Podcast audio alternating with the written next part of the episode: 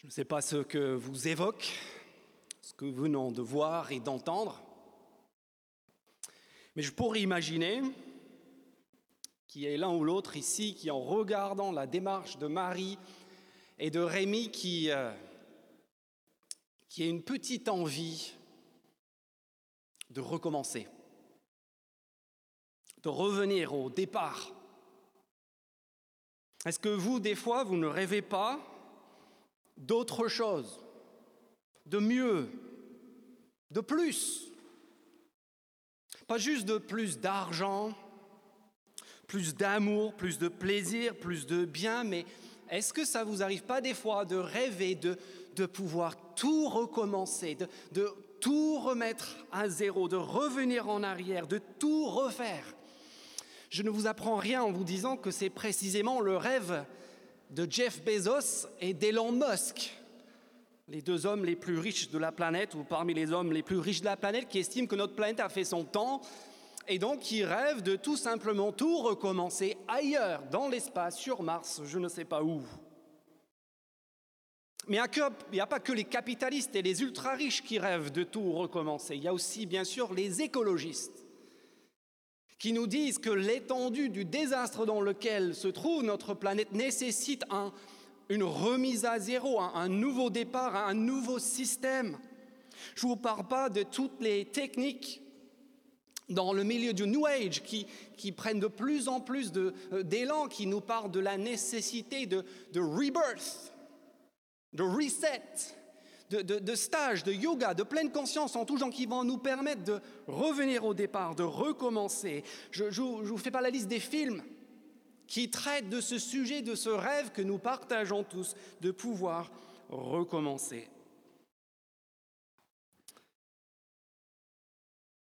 Le message de la Bible, et en particulier du texte que Franck vient de nous lire en Jean chapitre 3, c'est que le recommencement n'est pas simplement souhaitable, n'est pas simplement désirable, mais est aussi nécessaire. Ce que je peux vous inviter à regarder ça avec moi, ce n'est pas moi qui le dis, c'est la Bible qui le dit.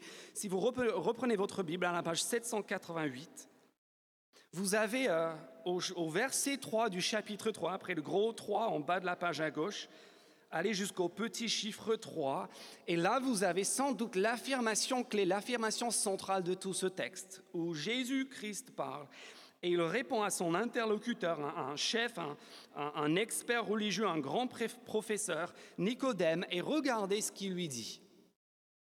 Et il me dit, verset 3, En vérité, en vérité, mon cher professeur, mon cher Nicodème, je te le dis, à moins de naître de nouveau, recommencer, revenir à zéro, personne ne peut voir le royaume de Dieu.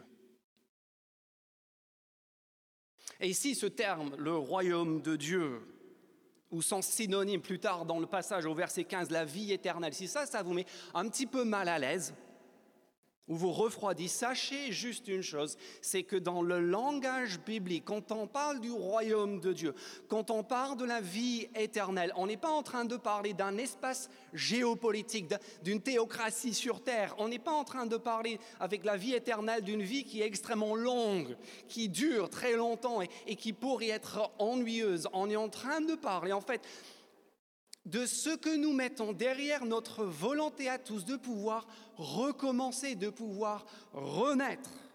Ce qui est remarquable avec la vie éternelle, ce n'est pas tant, sa durée que sa qualité. Le règne de Dieu, ce n'est pas un endroit, mais c'est l'existence où le bien a enfin triomphé une bonne fois sur toutes sur le mal, où la vie l'a emporté sur la mort, ce qui veut dire en fait que ce que Jésus est en train de nous dire ici nous concerne tous. Parce qu'à mon avis, il n'y a jamais eu un être humain, toute confession, toute culture confondue, qui ait marché sur la planète. Il n'y a personne ici, dans cette église ce soir, qui a désiré au fond de lui autre chose que ce que la Bible appelle le règne de Dieu ou encore la vie éternelle. Et donc ce soir, nous allons voir trois choses. Nous allons voir avec Jésus dans son entretien avec Nicodème, dans son dialogue du verset 1 jusqu'au verset 10, d'abord ce qui nous sépare de cette vie, ce qui nous bloque tous par rapport à cette vie dont on rêve. Ensuite, dans les versets 11 à 15, nous allons entendre un monologue de Jésus où il va nous expliquer pourquoi lui peut changer la donne, pourquoi lui, il est celui qui peut nous débloquer, qui peut nous rapprocher de cette vie, de ce monde, de cette existence qu'on désire tous. Et en troisième lieu, on va voir l'épilogue du verset 16 au verset 21 qui nous explique comment nous, nous pouvons en bénéficier. D'abord, venez avec moi au verset 1 à 10 et le dialogue entre Nicodème et Jésus pour voir ce que c'est qui, d'après Jésus, nous bloque. Notez bien au verset 10 comment ce dialogue avec l'éminent professeur Nicodème débute. Au verset 2, euh, Nicodème, pardon, il vient trouver Jésus de nuit, c'est un détail important, et il commence en dialogue avec Jésus. Peut-être comme vous ce soir, si vous êtes en recherche spirituelle, ben c'est normal. On commence à partir de ce que, ce que je sais. Regardez ce qu'il dit Nicodème. Maître verset 2. Nous savons, voilà, voilà, voilà l'information que je tiens pour certaines. Nous savons que tu es un enseignant envoyé par Dieu, car personne ne peut faire ces signes miraculeux que tu fais si Dieu n'est pas avec lui. On commence avec ce que Nicodème sait. En ce qui est très étonnant, c'est que ce qui ressort de tout cet entretien, c'est précisément tout ce que Nicodème ne sait pas. Regardez chacune de ses interventions, à chaque fois qu'il prend la parole, c'est pour montrer en fait ce qu'il ne sait pas. Quand Jésus dit la première fois, il faut naître de nouveau, regardez ce qu'il dit au verset 4. Nicodème lui dit, mais comment Comment un homme peut-il naître quand il est vieux? Je ne comprends pas. Au verset 7, Jésus doit lui dire encore, ne t'étonne pas Nicodème si tu ne comprends pas quand je te dis qu'il faut naître de nouveau. Au verset 9, c'est encore la même chose, regardez. Nicodème reprit la parole et, bon, c'est le même discours, il dit toujours la même chose, Nicodème. Il dit, mais comment cela peut-il se faire? Et donc, voilà ce qui est étonnant, dit Jésus au verset 10, pour conclure le dialogue. Voilà ce qui est étonnant. Regardez le verset 10 avec moi. Jésus lui répondit, Tu es l'enseignant, tu es le grand professeur d'Israël. Et en fait, tu ne sais pas cela. Nicodème, il en sait des choses. Il n'est pas devenir un professeur, est devenu un professeur éminent pour rien, mais le problème, c'est quoi? Le problème, c'est que s'agissant des questions essentielles de la vie, s'agissant des grandes questions existentielles, de vie et de mort, du royaume de Dieu et de la vie éternelle, il est tout simplement paumé. Le collapsologue Pablo Servigne que certains connaîtront, parle à peu près dans les mêmes termes de la crise de notre époque moderne, du dilemme dans lequel on se trouve actuellement. Il dit ceci, je cite, Nous nous croyons, depuis les Lumières, nous nous croyons hors sol, libres de toute contingence biologique, touchant, dit-il, à la lumière céleste de l'Esprit pur. Et nous nous retrouvons, dit-il, 300 ans plus tard, seuls, empêtrés dans un marais boueux, avec pour horizon un brouillard qui s'épaissit.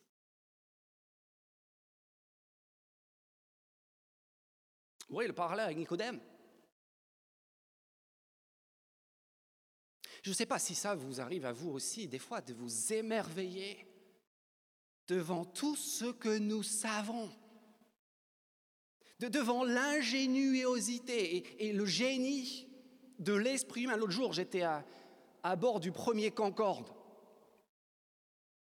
Et on, m'a montré cet appareil. Et à l'intérieur de l'appareil, il n'y avait pas de siège, il n'y avait pas de passagers. Il y avait juste d'énormes appareils qui permettaient à ce petit équipage, pour la première fois, de voler à, deux fois plus que la vitesse du son. Il y avait toute cette instrumentation d'il y a 50, plus de 50 ans maintenant. Et je, je me promenais là-dedans. Et c'était presque un moment sacré.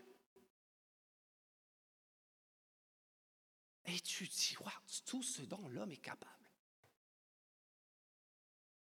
Et puis on t'explique que, que, que, ces mètres cubes de matériel informatique de l'époque aujourd'hui se tient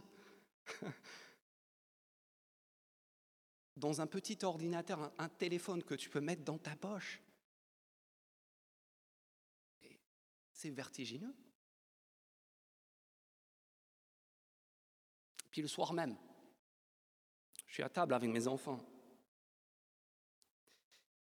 Et qui m'explique, ah, cette semaine à l'école, euh, on nous a expliqué d'où on vient. Ah, ah, excellent. J'ai hâte d'entendre. Ah oui, mais euh, je sais d'où on, vient des primates. D'accord. Et, les, primates, ils viennent d'où? Ils viennent d'où? Ah, les primates viennent, euh, comme la Terre, viennent, de, microbes. Ça, il y a des microbes, ils ont évolué, puis ça, a donné la... Euh, jusqu'à nous. Puis je dis, j'espère que vous avez demandé au prof euh, d'où viennent les microbes. Ah oui, oui, les microbes viennent, à, ça vient d'une autre étoile. Et je dis, ce jeu-là, on, peut, on peut jouer longtemps. C'est vrai qu'on en sait des choses. Mais un peu comme Nicodème. S'agissant de, de l'essentiel, des questions de vie et de mort, d'où on vient et, et, qui ou quoi est à l'origine de tout ça. Et puis où est-ce qu'on va après Et donc en conséquence, qu'est-ce qu'on est en train de faire là C'est vrai que là-dessus, malgré tout ce que l'on sait, on est beaucoup moins loquace. La spiritualité qui, a le vent en poupe en ce moment dans notre monde du high-tech, ironiquement, en fait, c'est le paganisme ancestral dont on se moquait éperdument il n'y a pas très longtemps. Mais en plus de ce que Nicodème ne sait pas, il y a aussi tout ce que Nicodème et chacun ici sait qui pose problème. Pourquoi faut-il recommencer? Pourquoi faut-il naître à nouveau d'après Jésus? Regardez le verset 6. Il explique notre problème à tous, notre deuxième problème. Ce qui est né de parents humains, verset 6, est humain, et ce qui est né de l'esprit est esprit. Et Jésus est en train de dire, Nicodème, mon cher Nicodème, tu sais ce qui nous, sépare, nous différencie de, Dieu en tant qu'être humain? Bah, C'est assez simple, c'est que, que toi et moi, Nicodème, nous avons une date de péremption. la vie que nous avons, elle ne va pas durer pour bien longtemps, à la différence de la vie de l'esprit avec un grand E, à la différence de la vie qui est en Dieu. Et le problème qu'on a tous, n'est-ce pas, c'est qu'à la différence des conserves, cette date de péremption, elle n'est pas estampillée sur le couvercle, sur notre front.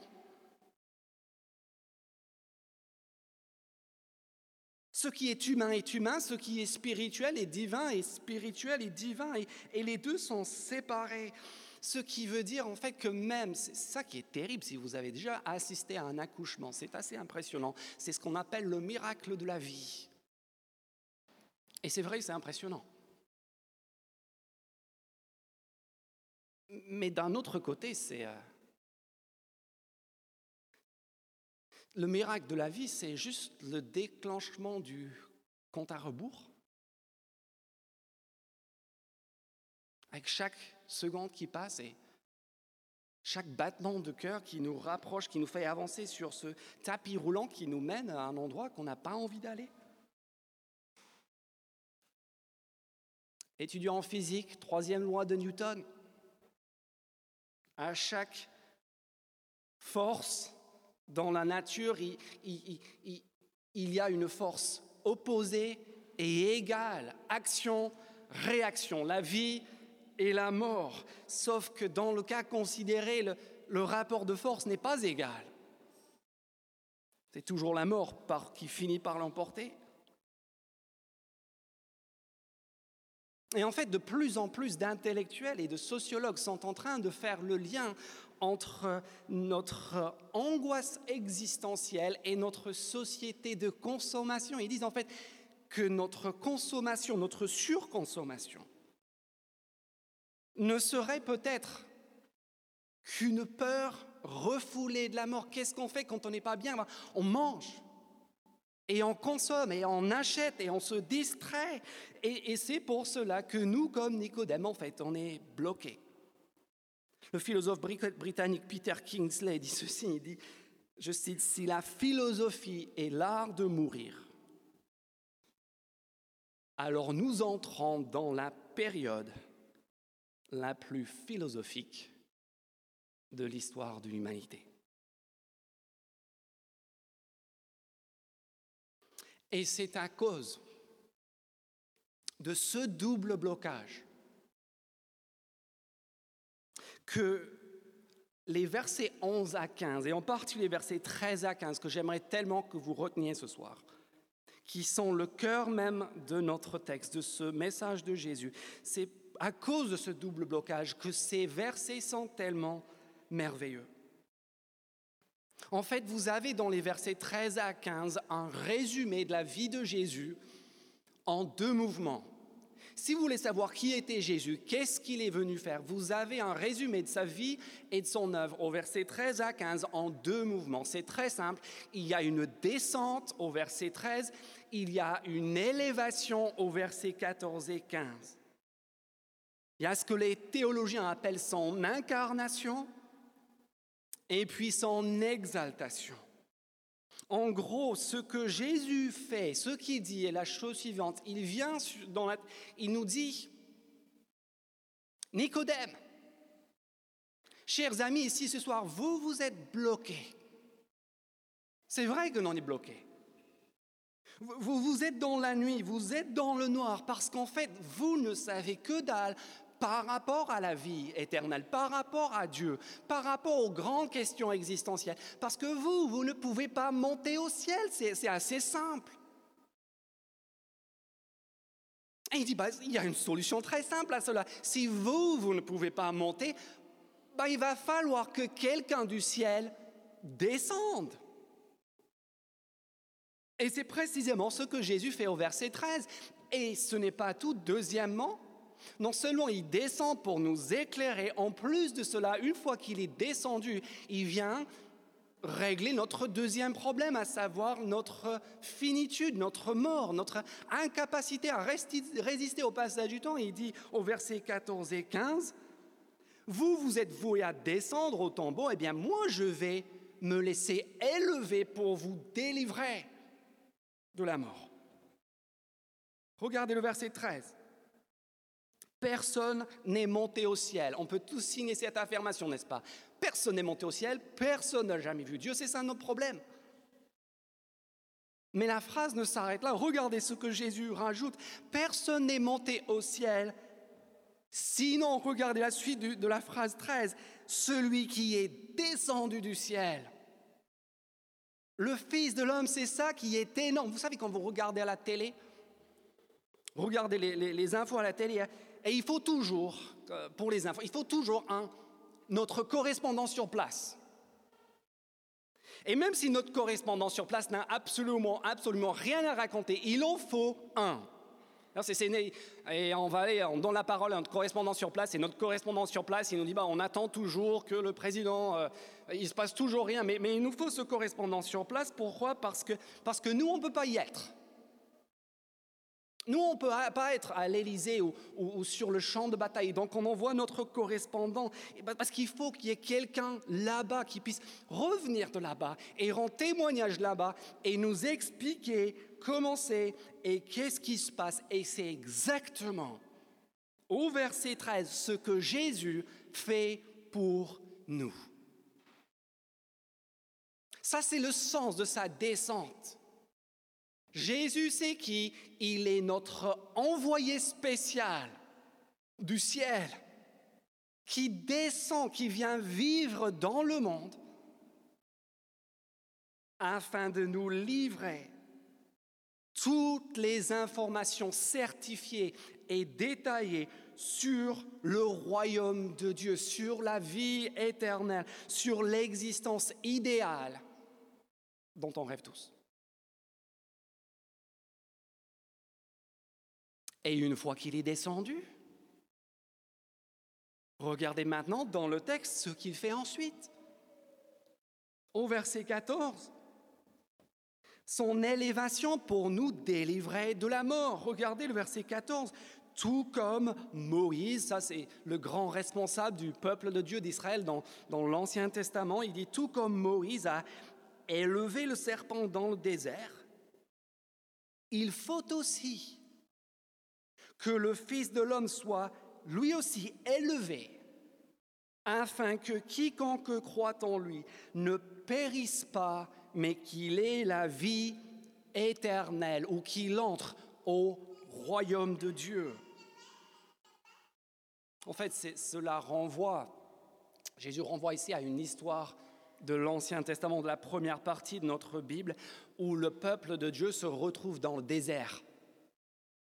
Ils sont là dans le désert, dans le péril, face en fait au péril et à la malédiction de la mort. Alors qu'ils sont en train de se faire attaquer et mordre par des serpents, Dieu dit à Moïse, au chef, de faire quelque chose d'assez étrange. dit Moïse, voilà ce que tu dois faire. Fais-toi un serpent en bronze, en métal prends-le, mets-le sur une perche, et puis élève cette perche au milieu du camp, en sorte que dès lors que l'un ou l'autre se fera attaquer, se fera mordre par un serpent, pour peu que cette personne regarde, porte les yeux sur cette image de la malédiction, elle sera délivrée. Elle aura la sauve. Et tu entends cette histoire en, en nombre. Et tu dis, mais bizarre. Jusqu'à ce que l'on comprenne que tout cela est placé dans l'histoire par Dieu afin de nous donner une image de sa délivrance ultime de la mort, afin de nous donner en avant-première l'inauguration du royaume de Dieu, du recommencement rendu possible par le Fils de l'homme à travers sa victoire sur la mort, parce que quel est le destin de Jésus? Il le sait déjà ici au chapitre 3, au tout début de sa vie. Il sait que lui aussi, son destin va être d'être élevé comme le serpent sur un poteau en bois au moment de sa crucifixion. Il sait que lui aussi va devenir une image de la malédiction qui frappe l'ensemble de l'humanité. Il va être lui. Dans son corps, à la croix, il va être la représentation de notre condition tragique à tous de notre finitude, de notre mort, de notre souffrance, de notre destin à tous. Et il dit, je vais me laisser élever sur ce bois pour que tous ceux qui regarderont. Qui dans l'évangile de Jean est synonyme de croire. Afin que tous ceux qui portent le regard sur moi, comme sur le serpent à l'époque, soient délivrés de cette malédiction. Car ce triomphe du règne du royaume de Dieu, ce triomphe de la vie sur la mort, du bien sur le mal, sera scellé précisément par sa résurrection et puis son exaltation ultime au ciel, afin que vous et moi puissions renaître, recommencer afin que vous et moi soyons délivrés de la malédiction.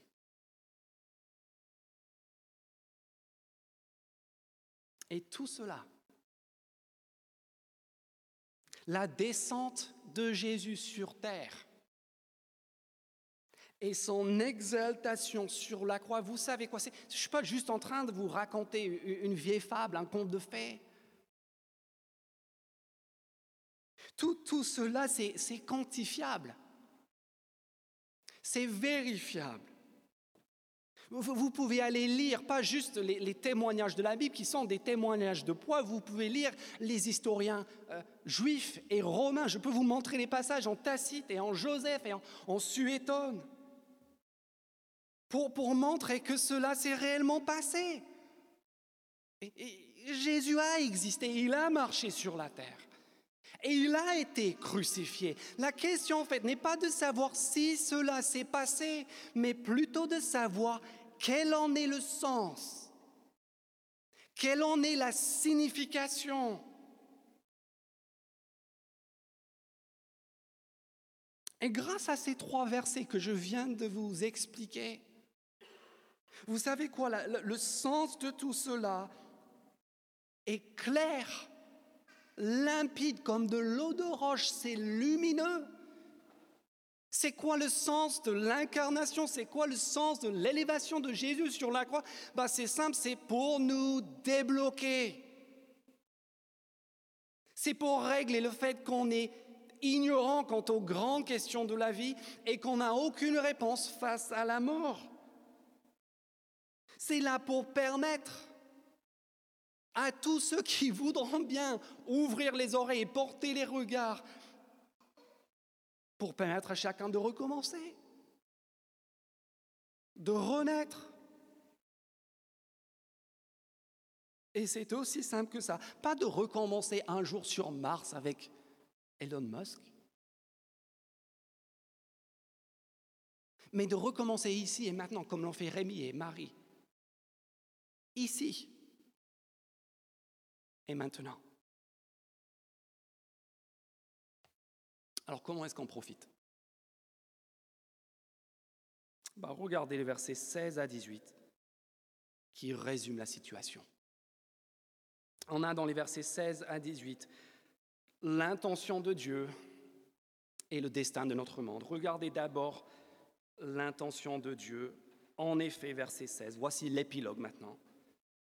Après tout cela, en effet, Dieu a tant aimé le monde qu'il a donné son Fils unique, afin que quiconque croit en lui ne périsse pas, mais ait la vie éternelle. Il a donné son Fils pour nous débloquer. Donc il va falloir de suite écarter toute notion d'un Dieu qui serait un gros pervers narcissique qui, serait là en train d'attiser les, les, flammes de l'enfer en, en se frottant les mains à l'idée de tous ceux qui vont. Non Regardez ce que dit le texte. Il a donné son Fils unique. Il n'a pas juste donné sa sueur ou son argent ou son énergie ou son temps. Il a donné son Fils. Les parents, si vous êtes prêts à donner vos enfants, c'est qu'on est dans une autre dimension.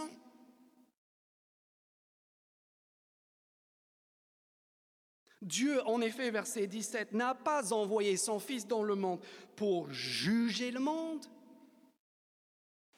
mais pour que le monde soit sauvé par lui. Est-ce que vous voyez ce soir, s'il vous plaît, voyez au moins cela, la clarté de l'intention, de la disposition de Dieu envers l'ensemble de l'humanité, envers chacun d'entre nous ce soir. Et de la même manière que l'intention de Dieu est claire, le destin du monde est clair aussi. Regardez verset 18 maintenant. Celui qui croit en lui n'est pas jugé. Mais celui qui croit pas est déjà jugé. Parce qu'il n'a pas cru au nom du Fils de Dieu. Vous, vous savez pourquoi Jeff Bezos veut partir.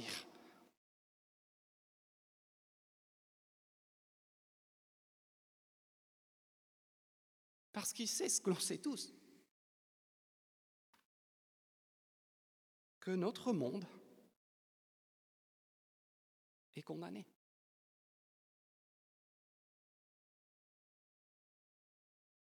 Et que le pire,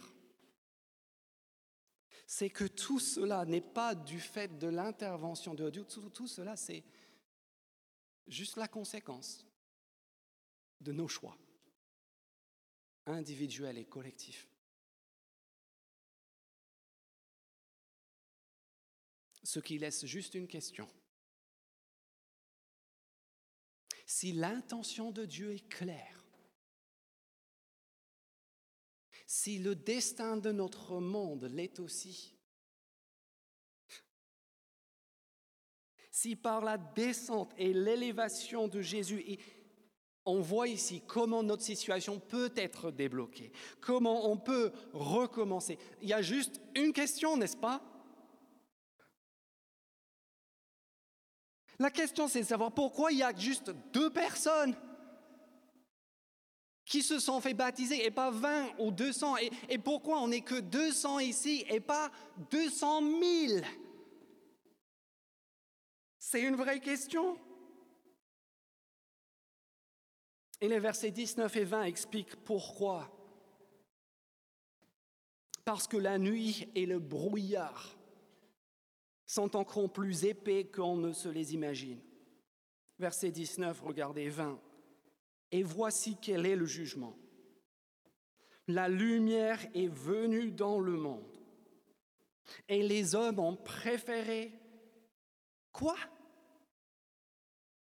Regardez, ont préféré les ténèbres à la lumière. Pourquoi? Parce que leur manière d'agir était mauvaise. En effet, verset 20, toute personne qui fait le mal déteste la lumière. Et elle ne vient pas à la lumière pour éviter que ses actes ne soient dévoilés.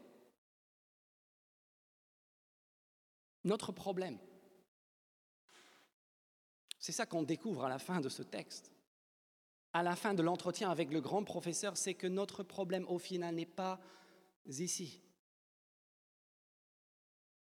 Notre problème, ce n'est pas un manque de connaissances, ce n'est pas qu'on ne sait pas. C'est un problème moral. C'est qu'en fait, quand on est confronté à la vérité, on ne veut pas. Notre situation est illustrée à merveille dans la période que nous, vivons.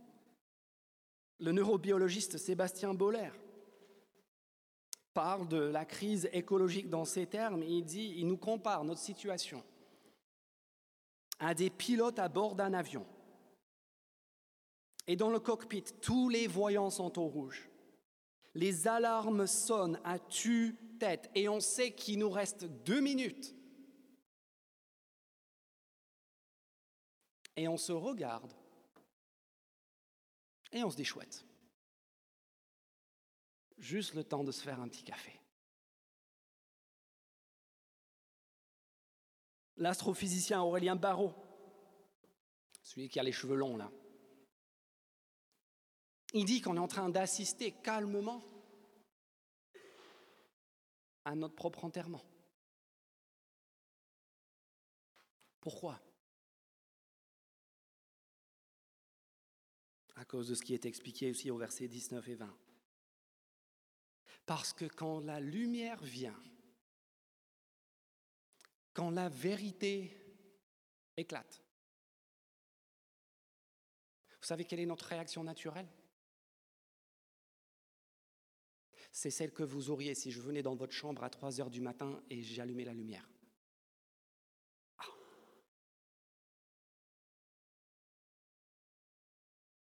Comme lorsqu'on soulève la grosse pierre au fond, euh, humide au fond du jardin. Et toutes les bestioles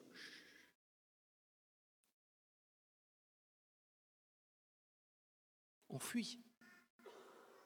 On rechigne. Pourquoi? Parce que c'est trop dérangeant, parce que c'est trop effrayant, parce qu'on a trop à y perdre. Et donc, quitte à aggraver notre cas, on vit dans le, dans le déni qui peut-être précipite encore notre chute? Et c'est pour cela qu'il faut recommencer. C'est pour cela qu'il faut un miracle. C'est pour ça que notre seul espoir, c'est le miracle que nous avons dans le tout dernier verset, verset 21. Pas la réaction naturelle, mais la réaction surnaturelle miraculeuse que vous venez de voir incarnée dans les témoignages et la démarche de Rémi et de Marie. Regardez verset 21. Mais celui qui agit conformément à la vérité vient à la lumière, afin qu'il soit évident que ce qu'il a fait, il l'a fait en Dieu.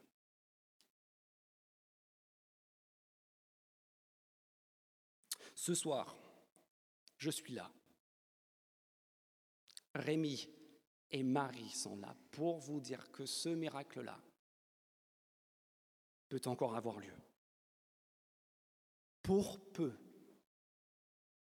pour peu qu'on soit prêt à reconnaître qu'on est dans le brouillard. Et pour peu qu'on accepte de regarder au Fils de l'homme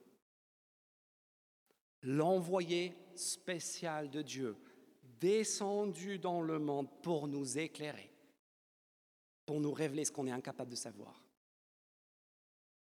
Et la représentation de notre malédiction ultime, de notre finitude et de notre mort, élevée sur un poteau, afin de nous délivrer de ce destin-là. peut se recueillir quelques instants. Et peut-être je vous encourage à regarder les versets 19 à 21 juste pendant quelques instants de silence et qu'on puisse poser la question de ce que nous, on veut avoir comme posture. Et puis après quelques instants de silence, je prierai.